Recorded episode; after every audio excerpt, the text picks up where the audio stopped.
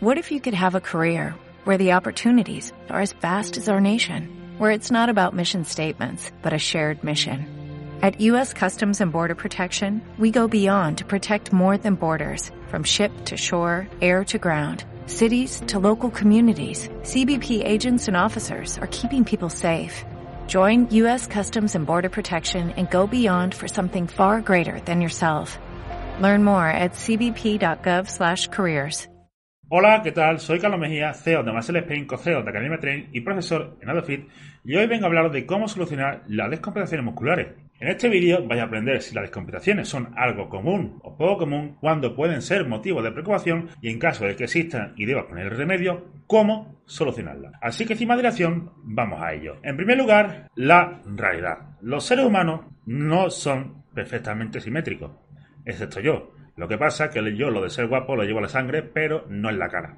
Todos tenemos asimetría, todos cargamos un lado más que otro. Y esto se vuelve especialmente común cuando de por medio hay o existe una práctica deportiva. ¿Por qué es esto? Pues esto es simplemente porque todos somos más dominantes de un lado que de otro. Y en de la práctica deportiva vamos a emplear más el lado del que somos o con el que somos más buenos, con el que tenemos mejor rendimiento. Y por lo tanto, con la práctica deportiva, estas asimetrías musculares, estas descompensaciones, se hacen especialmente evidentes. Esto se ve en el fútbol, tanto en el fútbol, lo que se conoce como fútbol normal y corriente, soccer, en inglés como fútbol americano, natación, béisbol, softball, y también se ve en población sedentaria. Sin embargo, ¿cuándo es motivo de preocupación dentro de un contexto de levantamiento de pesas estas descompensaciones? Pues son motivos de preocupación cuando se produce dolor. No debe realmente preocuparte cuando hay, digamos, eh, en un press, por ejemplo, que se levanta un poquito un lado más que otro, que la sentadilla carga un poquito más un lado que de otro, etcétera, ¿vale? No son, digamos, eh, cosas excesivamente preocupantes, excepto si empiezan a producirse molestias y dolores. En ese caso, ya esas descompensaciones, digamos, ya son patológicas y pueden derivar en una lesión y cese o pausa de la práctica deportiva.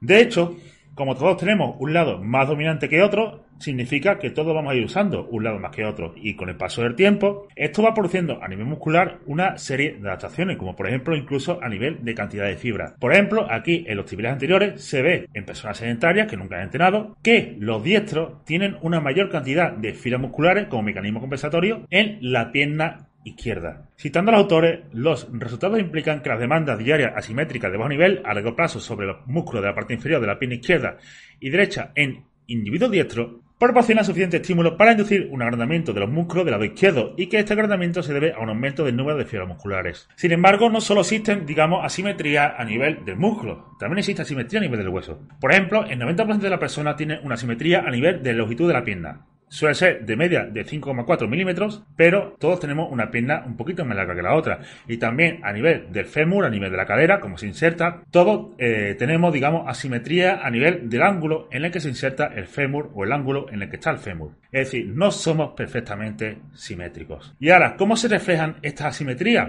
de cara a la práctica en entrenamiento con pesas, que es lo que nos interesa? Pues se reflejan de muchas maneras. Por ejemplo, aquí cogiendo la cohorte y realizando sentadilla a diferentes porcentajes del 3RM, se ve que hay una discrepancia en lo que se refiere al centro de masas entre diferentes hemisferios o entre diferentes piernas. Es decir, en lo que sería el centro de masas, con una pierna digamos, está el centro de masas más, por así decirlo, para que tú te enteres, en la mitad del pie y con la otra pierna, lo que sería el centro de masas, está un poquito más desplazado hacia adelante, es decir, se le va un peso, el peso un poquito más hacia adelante, hacia la parte de los dedos. De hecho, cuando se empieza a mirar lo que serían los momentos internos, hay una diferencia de entre 15 y 17%, y 17% que cuando lo sumas todo puede dar diferencia de entre de hasta el 20 y 30% entre lados. Es decir, debido a las descompensaciones musculares que tenemos todo el mundo, por ejemplo, en esta intervención en la sentadilla, en total puede hacer que una persona cargue entre un 20 y un 30% un lado más que el otro. Entonces, lo que son las descompensaciones musculares son algo común. Lo raro sería no tenerlas. Y de hecho, algunas descompensaciones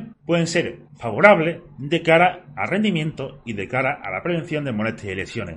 Entonces, ¿realmente importa la simetría muscular? Y esto es lo que vengo, eh, lo que acabo de mencionar anteriormente. Cuando hablamos, por ejemplo, de lo que sería simetría, o mejor dicho, eh, lo que sería el cociente o el ratio de fuerza a nivel de cuádriceps e isquio, ¿vale? Aquí no hablamos de diferentes piernas, sino dentro de la misma pierna entre diferentes músculos antagonistas. Pues, por ejemplo, una simetría de fuerza entre lo que sería el isquio y lo que sería el cuádriceps, pues se ve asociado a una mayor incidencia de lesiones en el femoral en jugadores de fútbol. Sin embargo, por ejemplo, en jugadores de cricket, lo que se ve es que cuando hay una simetría muscular, se asocia a una mayor incidencia de dolores de espalda. Es decir, cuando, por ejemplo, en deporte donde se usa mucho un lado o se usa prácticamente exclusivamente un lado para trabajar, como puede ser, digamos, en este caso, yo que sé, el béisbol, como puede ser el tenis, estas descompensaciones musculares que se dan a nivel de la musculatura del torso, musculatura del hombro, etcétera, protegen de cara a posibles dolores, es decir, adaptan a esa musculatura, a ese lado, a esa demanda, favorecen el rendimiento y si tú intentas corregir esta asimetría, muy posiblemente lo que haga es, eh, digamos, aumentar el riesgo de lesión del atleta y disminuir su rendimiento. Sin embargo, desde un punto de vista del levantamiento de pesas, eh, digamos, ¿qué tan preocupante es esto? De nuevo, no somos simétricos y es normal, como habéis visto aquí, en personas completamente sanas anteriormente, que se cargue un lado más que el otro. ¿Cuándo es motivo de preocupación? Pues cuando empieza a producirse dolores o cuando, digamos, estas descompensaciones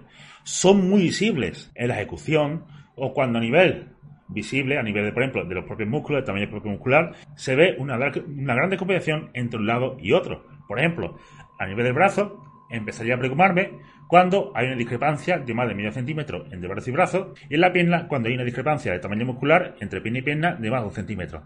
¿Vale? En estos casos ya sería preocupante y en lo que sería en los levantamientos sería preocupante cuando hay ya indicios de molestia, indicios de lesiones o cuando digamos a nivel técnico se ve mucha discrepancia, por ejemplo un valgo de rodilla muy grande en una sola rodilla durante la sentadilla o durante un peso muerto o durante un pre de banca no te permita bloquear, etcétera. Sin embargo, esto no suele ser lo común y generalmente, salvo en determinados casos que sean muy exagerados, no va a aumentar ni lo que sería el riesgo de lesión ni va a favorecer negativamente rendimiento. Aunque bueno, imaginemos que tenemos algún tipo de descompensación muscular. ¿Cómo solucionarla? Pues tenemos numerosas soluciones, ¿vale? Lo primero y el culpable habitual, trabajo unilateral y con mancuerna. Cuando realizamos trabajo con barra y demás, pues si hay una descompensación o asimetría muy evidente, el lado dominante le va a quitar trabajo al lado no dominante. Y esto es algo que eliminamos con el trabajo unilateral y con mancuerna. También es darle un mayor volumen de trabajo en torno a una o dos series por semana al lado problemático, pues va a ayudar a que con el tiempo, poco a poco, se vayan equilibrando los diferentes lados y se vayan corrigiendo estas descompensaciones. También el posar siempre con el lado no dominante ayuda.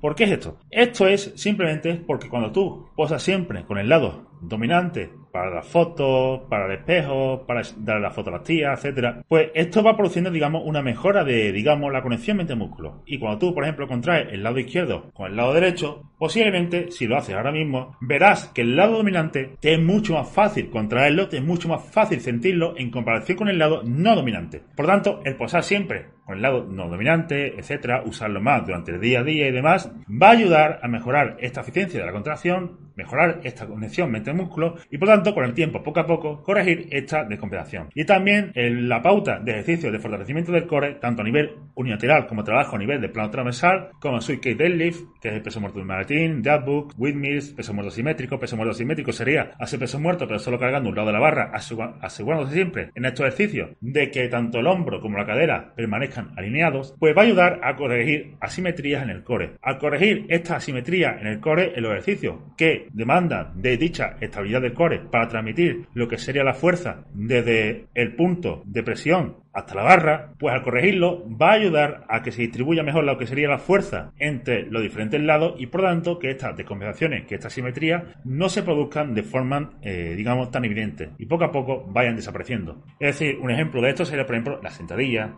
el peso muerto, un premilitar y demás, ¿vale? Ejercicios donde tengamos que mantener una estabilidad del core para transferir la fuerza hacia la barra. Estos ejercicios son especialmente útiles, especialmente en powerlifter y especialmente cuando se hace mucho o se usa mucho el agarre visto en los diferentes pesos muertos. Y bueno, puntos clave de este vídeo. Pues todos somos asimétricos, tanto a nivel muscular como a nivel óseo. Estas asimetrías son completamente normales, muchas veces se producen fruto de la práctica deportiva y en función del tipo de asimetría puede ser incluso positivo, tanto desde un punto de vista de rendimiento como desde un punto de vista de prevención de lesiones. En el levantamiento de pesas, pues salvo en asimetría muy, muy evidente a nivel de cadera hombro, no va a tener gran relevancia desde un punto de vista de lesión o rendimiento. Y para solventar descompensaciones a nivel de tamaño muscular, el trabajo unilateral suele ser la mejor opción. Así que bueno, eso es todo por el vídeo de hoy. Cualquier duda la ponéis en los comentarios. Si os ha gustado, dale like y nos vemos de cara a próximos vídeos.